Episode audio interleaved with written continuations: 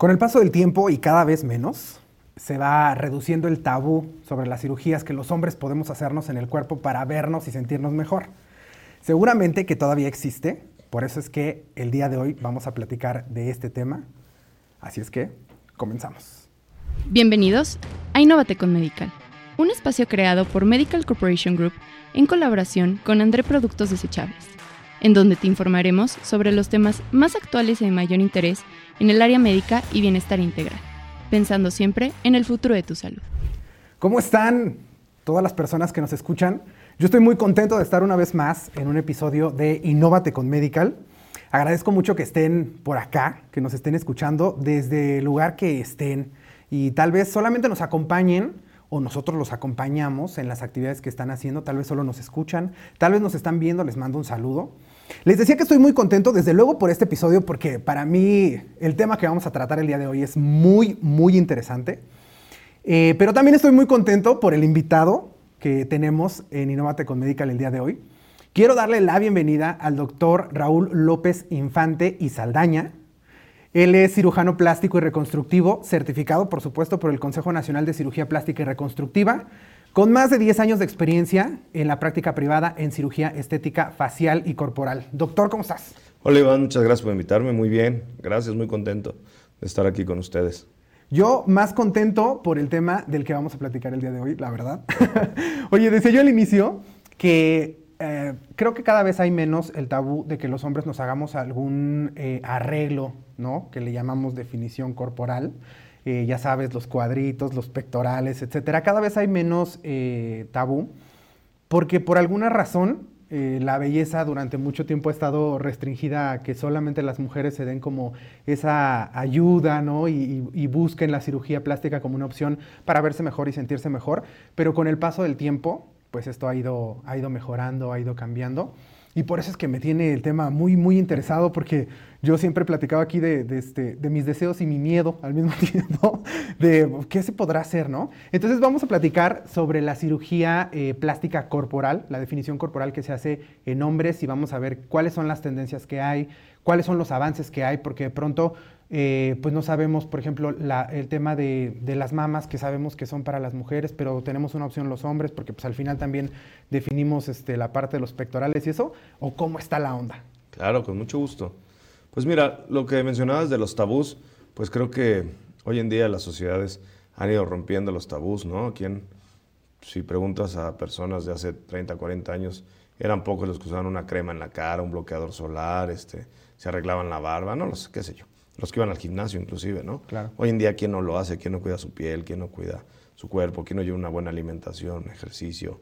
Todos tratamos de cuidarnos, ¿no? Desde los zapatos que te quieres comprar, la, o sea, hay estándares que a veces la sociedad nos presiona a cumplir, pero sin embargo, eh, los conceptos mente sana en un cuerpo sano, con una espiritualidad sana, pues es muy congruente. Entonces la liposucción nos ayuda mucho a, a, mantenernos bien y hacer un poquito más fácil nuestras metas en el tema estético corporal. Enfocándonos un poco a hombres, el target para hacer una liposucción de alta definición es el hombre que se cuida, que hace ejercicio, que cuida su alimentación y que por cosas del destino a veces no logra marcar el abdomen, no logra llegar a la definición que necesita o tiene que hacer mucho sacrificio para lograrlo, ¿no? Entonces, el nuevo enfoque que tenemos de ver esta liposucción para, para atletas o para los que no, son, no tenemos el cuerpo tan atlético es medir el grado de condición física que tengan ¿eh? y con eso hacer algo coherente y abordar la liposucción no solo como un acúmulo graso en ciertas áreas, sino crear un balance y una proporción entre lo que nosotros llamamos los músculos de poder, que es el pectoral, los hombros, bíceps, tríceps, los deltoides, digo, los trapecios, inclusive los rectos abdominales, los serratos, que son los que, semilunares que van alrededor de, lo, de, los rectos abdominales, de los glúteos, de las piernas. Entonces, para que todo haga sentido, me explico, claro. no solo quitar dos bolitas de grasa y, y tan tan. Eso es lo que diferenciaría el concepto de liposucción de alta definición, ¿no? Sin embargo, hay que valorar los usos y costumbres de nuestros pacientes porque tenemos que ser congruentes en el grado de definición que queremos lograr, ¿me explicó? Y, que estos resultados perduren también. Cuando dices eh, cirugía de alta definición, ¿te refieres justo a esta definición de los músculos? ¿O, a qué te refieres con.? O sea, porque no sé si hay otro tipo de liposucción y aparte hay liposucción de alta definición. ¿O son dos conceptos diferentes? Sí. La liposucción de alta definición lo que tratamos de hacer es definir dónde empiezan y dónde terminan los músculos para que se expongan, para que se vean. ¿Cómo lo hacemos? Pues quitamos la grasa que está entre la piel y el músculo, dejando una cubierta muy delgada que nos, para lograr percibir la forma del músculo. ¿Me explico? Nosotros le ayudamos un poco a hacer estas depresiones y, jugamos entre la luz y la sombra, dejando un poquito un pouch de, de este tejido celular entre el músculo y la piel para resaltar lo que queremos que se vea y quitamos de manera agresiva la grasa para marcar una, un hundimiento, una profundidad y así poder crear un relieve entre luz y sombras y nos ayude, ¿me explico? Okay. Entonces, si tenemos a alguien, normalmente cuando empiezan a tener una buena condición física, el tronco superior, que son pectorales, brazos, hombros, empiezan a mejorar antes que el abdomen, ¿no? Y después empieza a mejorar la parte superior del abdomen y los músculos accesorios y al final definen la parte inferior del abdomen. Para eso tiene que ser dieta, ejercicio, muchas cosas y mucho sacrificio y lo pierden fácilmente. Entonces, cuando ellos están en una buena condición física y nosotros hacemos una liposucción, podemos ayudarles a definir eso que les cuesta tanto trabajo y les va a ser más fácil mantenerlos porque habrá menos cantidad de células grasas en ese panículo adiposo. Entonces, pueden ser un poquito más flexibles en su alimentación y poder mantener ese resultado a través del tiempo. Pero de todos modos tienen que seguir con una buena alimentación. Vamos, sí, a lo mejor un poco más relajada, pero sí una buena alimentación y seguir con ejercicio. Sin duda, la liposucción no es para bajar de peso. Okay. Es para definir y para esculpir el cuerpo. Okay. ¿Me explico? Hoy en día el aumento glúteo en hombres cada vez se vuelve más común porque conforme pasa el tiempo también se pierde volumen en el glúteo. Claro. Y como tú mencionas, pues, se rompen esos tabús, ¿no? Y pues se ven más, más atléticos, más agradables, más, más balanceados los cuerpos. Los que no tenemos ese grado de, de, condición física, podemos hacer lipos que, no, que nuestro fin no sea como marcar tanto esas líneas o esas profundidades para que vayan de acuerdo a la condición física que tienen sus brazos, hombros, espalda, pectorales, ¿me explico? Pero pues no tengan la, los gorditos de abajo de la espalda, la pancita, o a veces inclusive el pecho, ¿no? Que le quitamos esa forma ginecoide o, como en cono para que el pecho sea más plano y, y no tengan ese tabú de ponerse una playera, un t-shirt para poder ir al gimnasio y no sientan pues esa limitante, ¿no? Claro, ok. Si pudiéramos hablar de eh, cuáles son las opciones que tenemos eh, para hacernos de cirugía los hombres ahora en el cuerpo. En un episodio anterior eh, nos platicaba sobre las opciones que hay tanto para hombres y mujeres en la parte facial. Pero en la parte corporal, ¿qué opciones tenemos los hombres eh, de hacernos? Ya entendí el tema de la, de la eh, liposucción de alta definición, que es para personas que por su condición física solamente les ayudamos a eh, reafirmar un poco los músculos y que se vean un poco más marcados y que se logren los objetivos que no han podido lograr con el, con el ejercicio. Pero más para las personas como yo, ¿no? más para las personas que no tenemos esa opción, porque entiendo que la liposucción de alta definición pues abarca todo el cuerpo. Se hace la liposucción en, las partes donde hay más, este, más grasa para definir los músculos y aparcaría todo el cuerpo. Y en el caso, cuando no se tiene esta condición física, ¿qué opciones tenemos ahora del cuello hasta abajo? Sí, no, es necesario que tengan una condición física extrema, y eso es a lo que me refería, para que sea congruente el que yo trate, por decir, de marcar un abdomen y que se vean muy, marcados sus cuadritos, pues tiene que ser congruente con lo demás del cuerpo, ¿me explico? No podemos no tener un brazo ejercitado y tener el abdomen muy marcado. Entonces lo que hemos hecho es acondicionar a cada paciente lo agresivo que hacemos ese marcaje. O sea, podemos hacer una liposucción volumétrica, pero la perspectiva es la misma.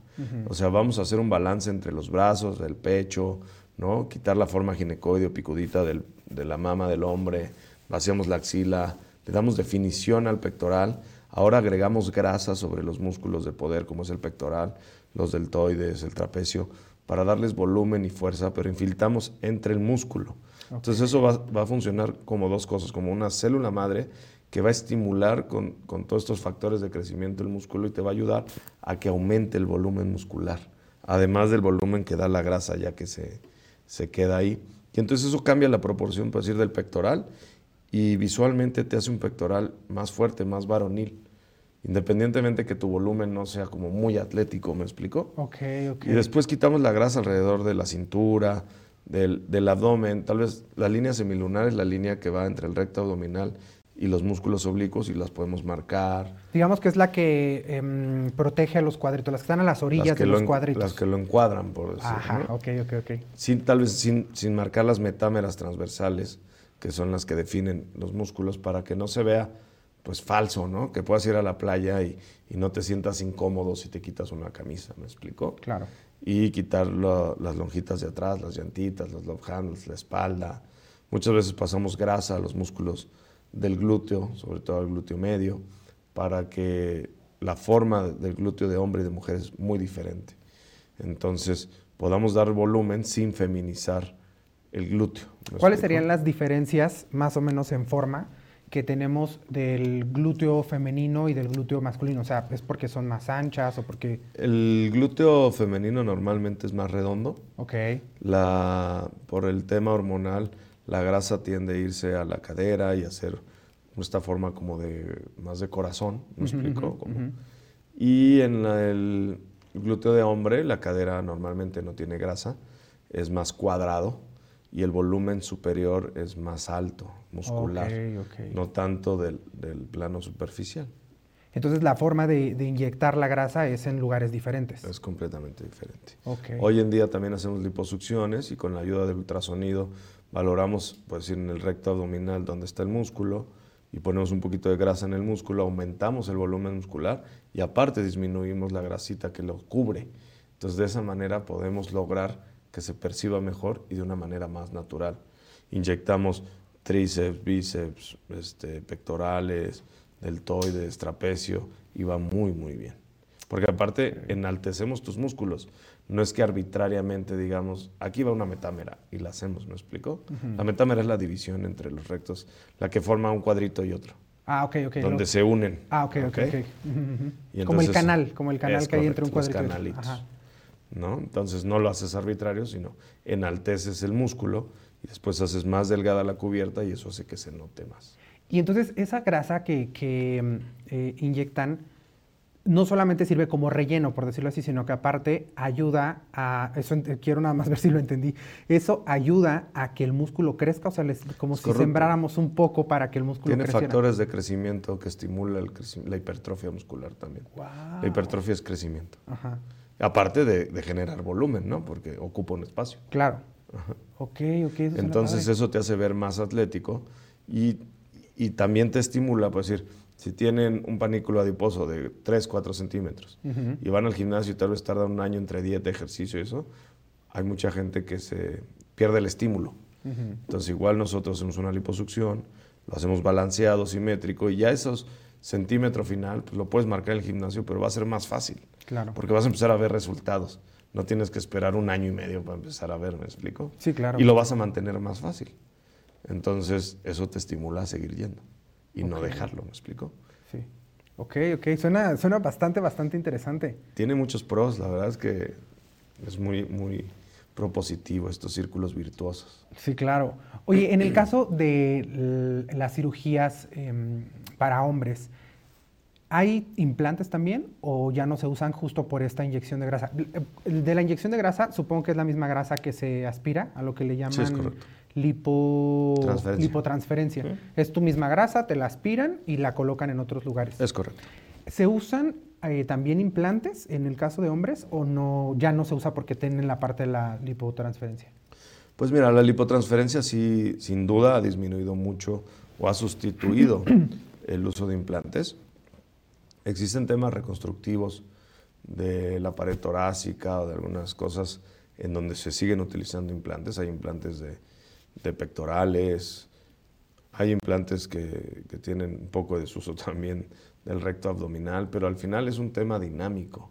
Entonces es muy complicado tener algo estático en un tema que, es, que tiene tanto dinamismo y más si te gusta un deporte, el ejercicio, pues eso va, va a fomentar pues, que se pueda mover, que se pueda desgastar, ¿no?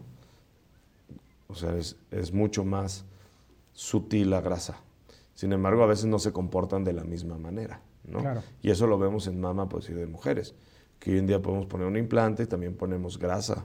Ponemos implante y grasa tanto en glúteo como en, en mama para dar cubierta, volumen y, y, que las transiciones sean más suaves, no se vean falsos, ¿no? Y que y utilizar volúmenes más pequeños del implante, pero dan proyecciones diferentes. Y, y cada caso es o sea, una recomendación diferente, ¿no? Pero sí se, sí se utilizan. Ok, sí, sí, hay, hay esa opción. Aunque han bajado mucho su uso, porque la grasa es una excelente herramienta.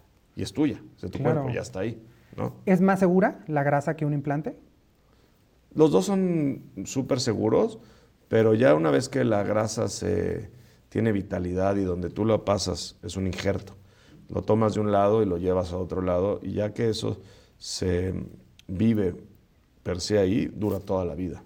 Entonces ya no necesitas más mantenimiento, ¿me explicó? No necesitas una cirugía de revisión, no es un material distinto a tu cuerpo, es la grasa que ya está ahí. Entonces, pues todos esos son beneficios. Sí, por eso era mi pregunta. A lo mejor de un, de un material protésico, de un material que no es tuyo, existirá algún riesgo como de rechazo o algo así, pero ambas son seguras. Súper seguras. Ok. ¿El cuerpo rechaza en algunos casos la grasa propia o eso es imposible? No, propia no. Ok. No, Entonces eso también es un, es un punto importante. Oye, uno de los músculos que yo reconozco que creo que más nos cuesta desarrollar, creo que tanto hombres como mujeres, pero que de pronto es un gran, de hecho hay memes al respecto, eh, son los que todos conocemos como los famosos chamorros. ¿no? Que también hay que ejercitarlos porque si no de pronto perdemos proporción, ¿no? Que es lo que decíamos. De pronto tenemos una espalda enorme y tenemos al final unas piernas delgadititas, ¿no? Ahí también se puede hacer la lipotransferencia, ese músculo también lo podemos ayudar. Podemos injertar grasas sobre los gastrocnemios. Normalmente hay dos, uno lateral y uno medial. Y el, lateral, el medial es el que está por dentro de la pierna. Y normalmente es el que más les llama la atención. Entonces, sí injertamos los gastrocnemios, injertamos grasa sobre los músculos y también existen prótesis. Ok. Sí, depende del volumen que puedes alcanzar, porque el, el, músculo se satura, no es como que podamos inyectar arbitrariamente lo que tú quieras, ¿no? Pero existen prótesis y las dos opciones. Ah, ok, está, está, está, interesante porque sí creo que ahí hay bastante conflicto para que podamos hacer crecer, hacer crecer ese, ese músculo. Oye, y en porcentajes más o menos, ¿cuántos hombres se acercan para pedir una, cirugía plástica? Mira, en mi consulta creo que el porcentaje de hombres ha aumentado. Digo, la verdad es que el porcentaje de mujeres es el líder, ¿no? Claro. Y en mi práctica yo creo que hay un 70-30 aproximadamente. Pero si vemos, antes era 90-10, me explico. Creo que cada vez el hombre también rompe estos tabús, y, rompe estos, pues, estas limitantes que tal vez tenían o estos estigmas de, ay, voy a ir, no, eso no es para mí. Cada vez es menos, ¿no? Creo que ya todo el mundo sabemos que, que ya es mucho más tolerado por, por el tema social, sí, claro. ¿no? Porque siempre ha habido. Sí, sí, sí. Y, sigue existiendo. sí, sigue, sigue habiendo, pero cada vez es menor. Tal vez cada vez somos más valientes, cada vez, tal vez tenemos más apoyo que nos, que nos hagan como, sí, ve, sí, tú también puedes buscar este, tener tu mejor versión y ayudarte de, la ciencia para, para, hacerlo, porque al final es ciencia, o sea, al final hacer este, estos procedimientos no están alejados de la ciencia, o sea, al final es medicina y se, se refleja en sentirte bien y etcétera, ¿no? Entonces, sí creo que cada vez hay, cada vez hay menos, menos tabús al, al respecto.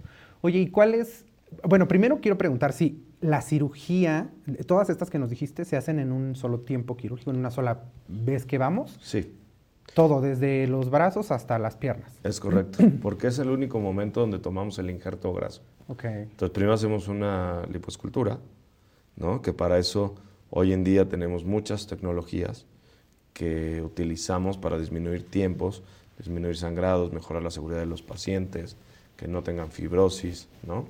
Entonces tenemos Yo, yo tengo una maquinilla que se llama, que es un Power Assisted Liposuction, que es una máquina que asiste las cánulas para extraer la grasa de una manera segura. Y antes de eso utilizo un ultrasonido amplificado por resonancia.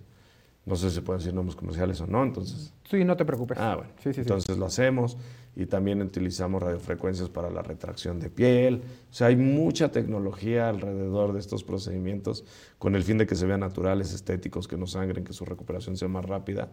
Pero sí, al tener una gran extensión corporal que vamos a tratar, son cirugías pues, que nos tardamos cuatro horas, cuatro horas y media. ¿no? Lo que antes, sin esta tecnología con una jeringa, había cirujanos que tardaban 12 horas, ¿no? O algo así, pero eso pone en riesgo al paciente. ¿Me explico? 12 horas. Entonces, eso en un procedimiento estético para mí no es aceptable, pero dentro de cuatro horas, cuatro horas y media es completamente seguro para ellos, ¿no? Con todas las medidas de temperaturas. O sea, hay, hay muchos... Claro, todo lo que rodea la cirugía. Hay muchas cosas que tratamos de controlar para disminuir todos los riesgos, ¿no? La liposucción es el procedimiento que más se hace a nivel mundial hoy en día, estético, tanto chiquitas, grandes, cara, del papada, de brazo, de lo que me digan, ¿no? Y tiene un rango de complicaciones altos porque la gente lo subestima. Entonces hay mucha gente no tan bien preparada en lugares no tan bien no adecuados que subestiman la liposucción y entonces eso aumenta los porcentajes que reportan de complicaciones. Entonces, hay muchos estudios de cómo se debe hacer. Entonces, lo que yo les recomiendo es busquen personas bien preparadas, en buenos lugares, con buena tecnología para hacerlo. Y entonces así no tendrán complicaciones. Sí, sí, completamente de acuerdo. Sí, hay que, hay que hacer una buena selección del médico y del lugar en donde vamos a... Yo siempre he dicho, uno va por solucionar algo, ¿no? Uno va por verse mejor. Y en este punto puede caber el dicho lo barato sale caro y también no todo lo que brilla es oro. o sea, hay que buscar un buen lugar, un buen médico. Y sobre todo es la salud de las personas. Claro. Yo no trabajo ni con carros, ni con máquinas, ni con una computadora. Yo trabajo con seres humanos que es papá de alguien, hermano de alguien, amigo de alguien y que su valor pues, pues no, es, no tiene un precio, ¿me explico? Entonces yo creo que hay que darle esa seriedad y esa importancia a cada ser humano. Y si tú pierdes esos valores, pues no hagas medicina, dedícate a hacer otra cosa. Claro. ¿no? Y la gente abusa que normalmente el paciente es sano. La responsabilidad es del médico, pero como yo les digo, la cirugía estética debe hacerse en un buen lugar y al final por gente bien preparada, pero al final es un lujo. O sea, la cirugía completamente estética, tú estás muy bien, quieres estar mejor, pero si no te haces tu liposucción mañana, pues tal vez no tienes ningún riesgo. Hacerla bien tampoco tiene riesgo, pero hacerla mal pones en juego tu vida, ¿me explicó? Entonces, si vas a viajar, pues igual quieres viajar y estar al menos igual a como estás en tu casa. Sí, claro. No pasarte la peor, sino para qué vas de vacaciones, ¿me explico? Sí, claro. Entonces, dentro de la cirugía estética, hazlo de una manera responsable. Hazlo con un lugar adecuado, con personas adecuadas, con bien preparadas para que los riesgos de tu salud y de tu vida no sean altos, ¿no? sean lo más bajo posible. Ok, en este, en este punto donde varias enfermedades, este, hay mayor riesgo en hombres y en mujeres y varias eh, eh, morbilidades son superiores en mujeres que en hombres. En el caso de la cirugía eh, plástica en hombres, ¿hay un mayor riesgo en alguno de los dos grupos o el riesgo es el mismo? O sea, no... Ninguno. Mira, la verdad es que el no hacer procedimientos combinados hace que la cirugía plástica sea muy seguro. Los procedimientos combinados son cuando quieren arreglarse la pancita, más lipo, más la mama, te arreglan la nariz. Entonces, esos tiempos aumentan las complicaciones y no por mí, no, es mi opinión, es algo que científicamente ya está probado y publicado a nivel mundial. Entonces, yo lo que le recomiendo a la gente es que corran los menores riesgos posibles, ¿no? Y al final, el que comercializa la medicina es el que está del otro lado de la mesa y el que lleva los riesgos es el paciente. Claro. Entonces no se expongan, háganlo en dos. Es que ya estoy ahí, doctor. No es lo mismo. No es lo, yo les digo a mis pacientes, no es lo mismo ir a una boda, tomarte una botella del ron que quieras o tomarte dos copitas, irte a las 12 de la noche o irte a las 8 de la mañana. ya estaba la misma música, los mismos invitados y la misma fiesta. Claro. Y no es la misma. Sí, la resaca no es la misma. No es la misma. claro. Ahora, si hablas de tu salud, pues ¿cuál es la prisa de hacer muchas cosas? Y darse cuenta que la prisa no sea del doctor, ¿verdad? Sí, claro. Me parece muy interesante eso que, que comentas porque una de las principales, o sea, esa expresión de los pacientes es muy común, que digan, pues ya estoy ahí. O sea, si ya estoy ahí, ¿podrías decirnos cuáles son los principales riesgos de una cirugía tan larga o de una cirugía combinada? O sea, porque la gente de pronto se queda con la duda de, ¿será por el tiempo de anestesia? ¿Será porque estoy más tiempo dormido? ¿Será porque eh, va a haber más pérdida de sangre? Como que no tienen claro los pacientes este riesgo, porque la cirugía, cualquier cirugía, involucra varias cosas alrededor que no conocemos y no sabemos porque cuando entramos nos duermen y ya no vimos qué pasó alrededor. Pero cuando estás del otro lado y estamos en una cirugía, hay muchas cosas que pasan alrededor y muchas cosas que ponen en riesgo al paciente. ¿Cuáles serían los principales riesgos que, se corre cuando decimos, pues ya estoy ahí de una vez? Bueno, mira, todo empieza en la evaluación preoperatoria. ¿no? Un buen diagnóstico, un diagnóstico preciso versus laboratorios, ver que estén en buenas condiciones médicas es básico pasando al corte A, ¿no? al, acto quirúrgico como tal, este, hay que valorar la temperatura de los pacientes, la hidratación de los pacientes, este, obviamente el, sangrado y las técnicas quirúrgicas. Y para eso nos ayuda mucho la tecnología, usar Baser, usar radiofrecuencias, utilizar microaire. Todo eso en la liposucción nos disminuye tiempos quirúrgicos, sangrados, y eso al final el beneficio es para el paciente, aparte de que sea más rápido para nosotros. No hacer cirugías mayores a cinco horas. Estamos en un rango de mucha seguridad. La anestesia general es muy, muy segura actualmente. Monitorizamos temperatura, función cardíaca, función pulmonar, uresis, este, es muy segura. El tema de combinarlos es que aumentan tiempos quirúrgicos, aumentan la exposición, van consumiéndose los factores de coagulación, van, van abusando de, estas pacientes que son sanas por, por, querer tener una recuperación más rápida, ¿no? por tener esta premura de los resultados. Y tal vez también un poco inseguridad del cirujano de qué tal que no queda contenta con su primera cirugía y no regresa a la otra, ¿no? Entonces, yo estoy seguro que si no le pierdes atención a la cirugía, haces una buena cirugía y tienes una buena calidad en tus resultados y cuidas a tu paciente, tu paciente va a estar contigo, porque eres su doctor, ¿me explico? No eres el doctor que anda por ahí, normalmente ven y mira, ahí va mi doctor, o sea, te vuelves una propiedad del paciente, ¿no? Te identificas porque es algo muy íntimo, haces la medicina al lado de su cama, junto con él, ¿me explico? Y lo ves en una situación muy íntima, desnudo o no, con, o sea, no importa qué te dediques, ni qué grado escolar tengas, no importa nada cuando estás con tu médico y, la, y el rubro que sea, al final, pues estás desnudo con un amigo que te está ayudando a recuperar tu salud, ya sea física, mental, emocional, ¿me explico? Claro. Entonces esa intimidad la tienes tal vez con muy pocas personas. Por eso te vuelves alguien de confianza. Entonces yo, pues el chiste es no perder esa confianza con ellos y orientarlos a que se asegura. Y eso te lo agradecen. Claro. Entonces así no pierdes ningún paciente. Y está bien padre porque justo yo les platicaba hace poco en un video cómo eh, salí de una cirugía y escuchaba yo a una paciente, justo una paciente de cirugía plástica, que eh, alcanzaba a su médico, como que había regresado pues, y el médico también iba saliendo del, del quirófano, y le decía que estaba muy contenta de, o sea, lo que llamó mucho mi atención es cómo le dijo, estoy muy contenta de haberlo escogido a usted como mi cirujano. Qué padre. Y es padre, es padre por cómo se sienten bien con los resultados, etcétera. Y sí puede haber un poco como, como de inseguridad y por eso quieran abarcar abarcar eh, pues todo en una, sola, este, en una sola cirugía.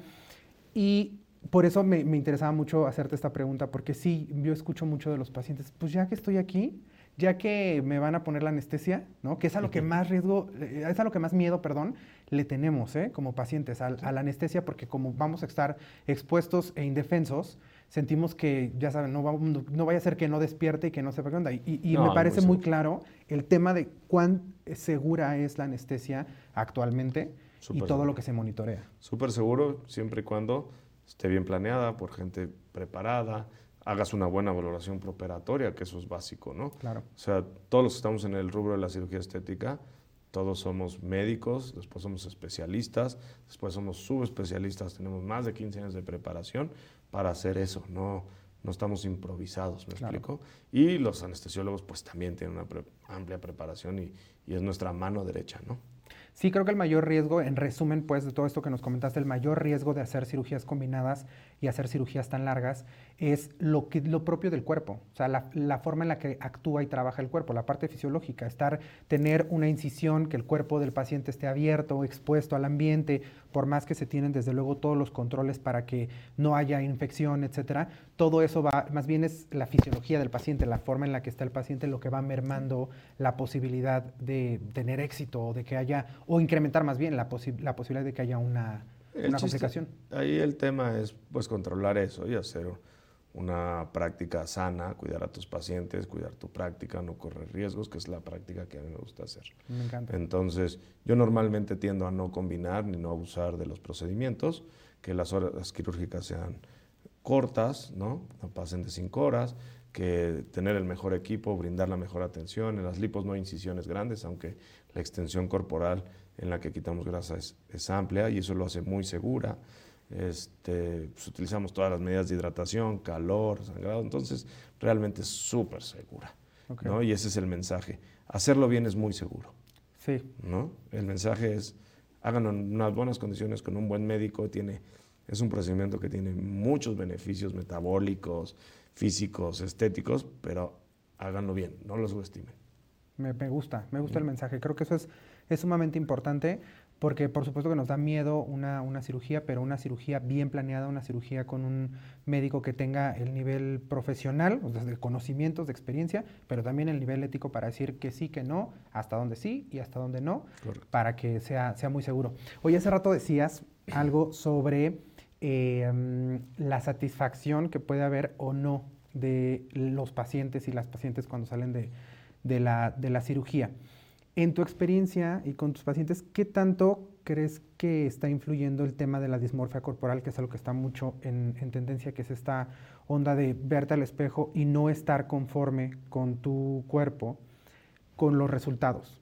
O sea, ya sabes, como este si es una, si es una eh, mamoplastía, pues a lo mejor que haya quedado muy grande o que haya quedado muy chica o yo quiero un tamaño más grande o ese tipo de cosas igual en el resultado de las cirugías con hombres, ¿qué tanto está afectando a la cirugía plástica en los resultados?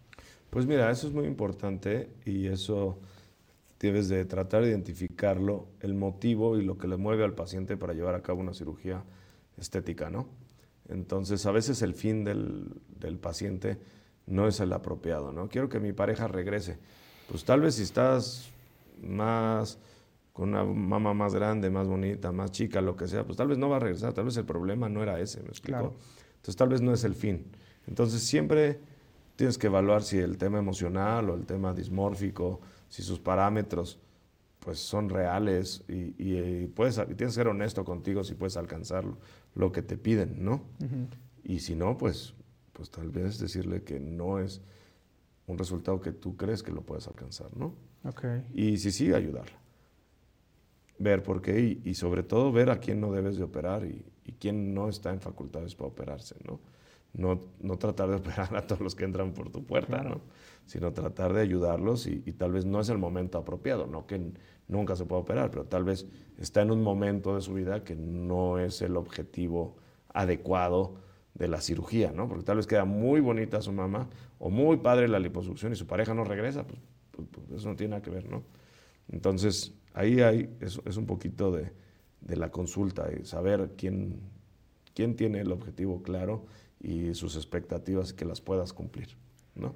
Me parece un tema súper importante y me parece muy eh, rescatable que, que, tengan esa sensibilidad, ¿no? En el caso tuyo, que tengan esa, esa sensibilidad para reconocer que no es viable siempre por el tema emocional o por el tema mental hacer una cirugía porque el objetivo principal tal vez no sea algo que como médico, eh, cirujano plástico, tú puedas hacer, o sea, tú puedas lograr. Si mi, si mi tema a lo mejor primero es eh, psicológico o psiquiátrico, a lo mejor eso es aparte y eso es diferente. Y el que creo que eso lo respalda todo el conocimiento de medicina. No sé si me explico. O sea, todo lo que aprendiste de medicina previo, eso ayuda a tener esa sensibilidad para dar una respuesta. Pero mira, Iván, yo creo que todo el conocimiento, muchos médicos les da un poquito de, ego, y no en la medicina, sino en todos lados. Claro. Sin embargo, cuando trabajas con, ser humano, son seres humanos, independientemente de tu conocimiento o de, o de la autoridad que pienses que te puede dar, debes de tener empatía.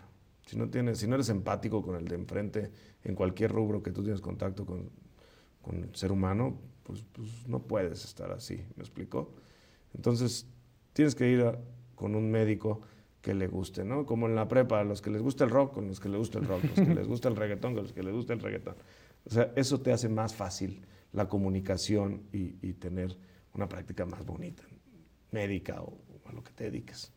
Me parece, me parece perfecto. Muy coherente, ¿no? Sí, es sumamente coherente y me parece una muy buena, un muy buen mensaje para, para concluir esta parte de la cirugía. Nos fuimos un poquito también a la tema. No, pues sí, porque al final estos temas eh, que, tienen que ver con la consulta, que tienen que ver con la empatía, con la atención de calidad, pero también con calidez, pues no es solamente para la cirugía de hombres, ¿no? Es para todos los pacientes que atendemos. Entonces, me parece un gran mensaje para, para todas las personas eh, que quieran hacerse una cirugía, que busquemos también médicos que sean empáticos, que tengamos la consulta, que vayamos a la consulta. Me tiene que dar seguridad estar con ese médico, ¿no? Que se convierta en este amigo que me va a ayudar, en, este, en esta persona que, con la que yo me voy a poner indefenso y desnudo para que me ayude con algo que quiero lograr y que, que sea una persona que tenga la suficiente empatía para decir sí, y estos son los resultados que podemos lograr, o no es el momento, tal vez después. Eso está padrísimo, me parece un gran, gran mensaje para, para el cierre de este episodio. Encantado. Pues la verdad es que creo que ese es el objetivo de todos cuando entramos a la escuela de medicina, eh, ayudar al, al, que está al lado de ti y, en cada rubro que escogemos. En cuanto al tema estético y liposucción, y eso es una gran herramienta, es seguro. A veces hay notas que les hacen a los pacientes tener miedo, pero la mayor parte de esas notas, desafortunadamente, es por personas poco preparadas en lugares poco establecidos para hacer esas esos procedimientos, ¿me explico? Y es una gran herramienta, es una parte muy divertida, es una parte muy propositiva y cuando ayudamos a las personas que tienen esta conciencia corporal de, cuidar su cuerpo, de hacer ejercicio, de una buena alimentación, es una gran herramienta para que mantengan sus resultados de una manera segura, atlética, equilibrada y hoy en día es súper seguro, ¿no? Que no tengan miedo a la mala publicidad, que obviamente muchas notas venden más una nota roja que una nota positiva sobre eso, ¿no? Claro. Pero sí, que lo busquen hacer con personas que sean empáticas y bien preparadas. Me gusta, me gusta el mensaje. Ya me acordé que sí tengo una última pregunta. Absolutamente. La más, la más difícil y la más fuerte. Considerando que eh, cada paciente es un caso, cada paciente es un mundo, se requiere de una personalización. La medicina no se puede ejercer de manera con, procedimientos y tratamientos genéricos para todos. Cada consulta es diferente. ¿Cuánto tengo que ahorrar para hacerme esta cirugía eh, completa de definición, de, ponerme a lo mejor, pues de quedar bien, según el caso de cada, de cada quien. En promedio, más o menos, ¿cuánto cuesta una cirugía plástica para hombres? Fíjate, es muy muy difícil hablar sobre un costo cuando no sabemos las horas de quirófano, los volúmenes de grasa, las áreas que vamos a utilizar, a quién le vamos a hacer lipotransferencia de pectoral, de hombro, de trapecio, de glúteo o a quién no. Si es un área, entonces yo te digo, ah, cuesta un peso. Ah, qué barato. Y de repente, a mí me dijeron que era un peso. Ah, no, pero yo necesito cuatro horas de quirófano. Ah, qué mentiroso. No, diez pesos. No, ni loco voy, ¿no? O sea, entonces a lo que yo voy es que, y como te lo dije, Hoy en día realmente la medicina está al alcance de todo mundo. Obviamente hacerlo en un lugar de primera, con médicos bien preparados, seguro no va a ser la oferta económica la mejor del mercado que ellos creen que van a obtener. Pero, insisto, yo trabajo con seres humanos y no podemos dejar a un lado o, por, por, tener un beneficio económico, de cobrar más barato, dejar de tener cosas en seguridad. Ejemplo, pues limpien los campos del otro para que se los ahorren. No, ¿verdad? Este, no lo hagan con un buen equipo, no apliquen tecnología, vamos a hacer una casa que parezca quirófano y ahí lo operamos. O sea, no, ¿verdad? Entonces, ¿qué nos vamos a ahorrar? ¿Qué no nos vamos a ahorrar? Ya existe tabuladores de un mercado que nos rigen en la medicina. y muchas veces la gente no le da prioridad a gastar en eso. Traen una camioneta, ¿no? Caben siete personas y se avientan dos años de financiamiento Y cuando se quieren operar, ah, no, yo quiero lo más barato, en el lugar menos adecuado, con un cuate que no tiene la preparación, pero, pero pues tiene un Instagram padre, ¿no? Ojo, es tu vida, es tu vida, cuídala. ¿Cuánto pagarías por recuperar tu salud? Porque cuando están del otro lado, doctor, lo que sea, es que no es lo que sea. Hay que ser responsables con tus decisiones. Entonces, no sé si te contesté. Hay muchas formas de, hacer estos procedimientos, pero vayan a consulta, acérquense con sus médicos, vean las opciones financieras, vean dónde, siempre y cuando sea un lugar seguro. ¿Sí me explicó? Hay muchas instituciones de distintos costos que son seguras, no se arriesguen, no se arriesguen en una oficina que pues abajo está la del café y arriba están operando, pues, pues no es el lugar adecuado, ¿me explicó? Hay lugares para hacer las cosas, no vas a llevar tu carro arreglar a, no sé, a un sí, no sé. Sí, claro. Hay que ir al, centro que sea congruente a lo que esperas, ¿no? Y sí contestaste mi, pregunta porque por eso hice la aclaración desde, desde el inicio. Cada paciente es un mundo, cada paciente es diferente y no podemos justo decir, ah, mira, pues yo cobro porque es un doble riesgo, es un doble riesgo, el riesgo de que parezca muy caro si nos vamos al, tope porque lo requiera, eh, porque así hay opciones, o irnos al más bajo y que después digan, no, pues me mentiste, eso no es, eso no es lo que cuesta. Definitivamente siempre la mejor opción será buscar el médico adecuado, que opere en un lugar adecuado, y eso lo podemos hacer buscando un médico certificado, un médico que tenga la preparación eh, que se requiere para que se pueda lograr, lograr ese objetivo. Entonces, claro que sí, la respuesta está... Y, y yo te puedo decir algo, que el costo de las cosas muchas veces se olvida al paso del tiempo y un buen resultado perdura y uno malo más. Entonces, si tú te compras algo que te gusta, igual hiciste un esfuerzo y te dicen, ¿cuánto te costó esos zapatos? No sé, los uso diario y me quedan fabulosos y cada que tengo una boda me los pongo. Y tal vez te compraste un saco porque era una buena oferta, aunque no te encantaba, pero cuando quieres verte bien ni lo usas. Y no lo desechas porque está nuevo en tu closet, pero hiciste una gran oferta costo-beneficio, estaba un gran descuento, ya está colgado y no lo usas. Claro. ¿Sí me explicó? Sí. Al final, oye, ¿tu saco qué hiciste? No sé, ni me acuerdo cuánto me costó, pero me encanta. Sí, claro. Ya está. Sí, es, cierto. ¿No? Un buen resultado perdura a través del tiempo y la calidad también, la calidez también. Y uno malo, más. Ojo, es tu vida, es tu salud. No se ahorren lo que no, lo que no es congruente. ¿Sí me explicó? Perfecto, me quedo con ese mensaje, doctor. Quiero agradecerte que nos hayas acompañado en este episodio. Espero que vengan más. Estoy seguro que todos estos temas van a generar dudas, tal vez algunos generen polémica y aquí estaremos escuchando y leyendo los comentarios de todos nuestros, nuestros escuchas. Y, y pues aquí estaremos para responder a todas las preguntas que surjan, eh, para que podamos eh, pues dar más, más, este, más información verídica de la mano de un experto que nos hable de eh, cómo cuidar nuestra salud y que nos hable de cómo sentirnos mejor y de cuáles son las opciones que tenemos. Encantado de estar aquí. Cualquier cosa, pues escríbanme sus dudas, sus polémicas. ¿A dónde te Ahí podemos, podemos escribir? Estamos, mi Instagram es Raúl-López Infante y Saldaña. Tenemos nuestra página www.lopezinfante.mx. Ahí están los teléfonos de consultorio, mails y todo. Todos los comentarios son aceptados. Si les quedó alguna duda, la pueden poner aquí en los comentarios del video, en los comentarios del podcast, desde donde estén escuchando, viendo. Pero también, si han pensado en hacerse algún procedimiento, si les quedó duda más específica de algún procedimiento, pues vayan a las redes del doctor, eh, saquen ahí cita para que los pueda conocer, para que pueda ver su caso y ahí ya pueda definir qué es lo que más les conviene, cuál es el mejor procedimiento y tengan claro también el costo de cuánto va a ser de hacerse un procedimiento de este tipo. Claro que sí, encantado. Doctor, una vez más, muchísimas gracias. Nos vemos en el siguiente episodio. ¿eh? Aquí estamos para servirte. Gracias, Iván.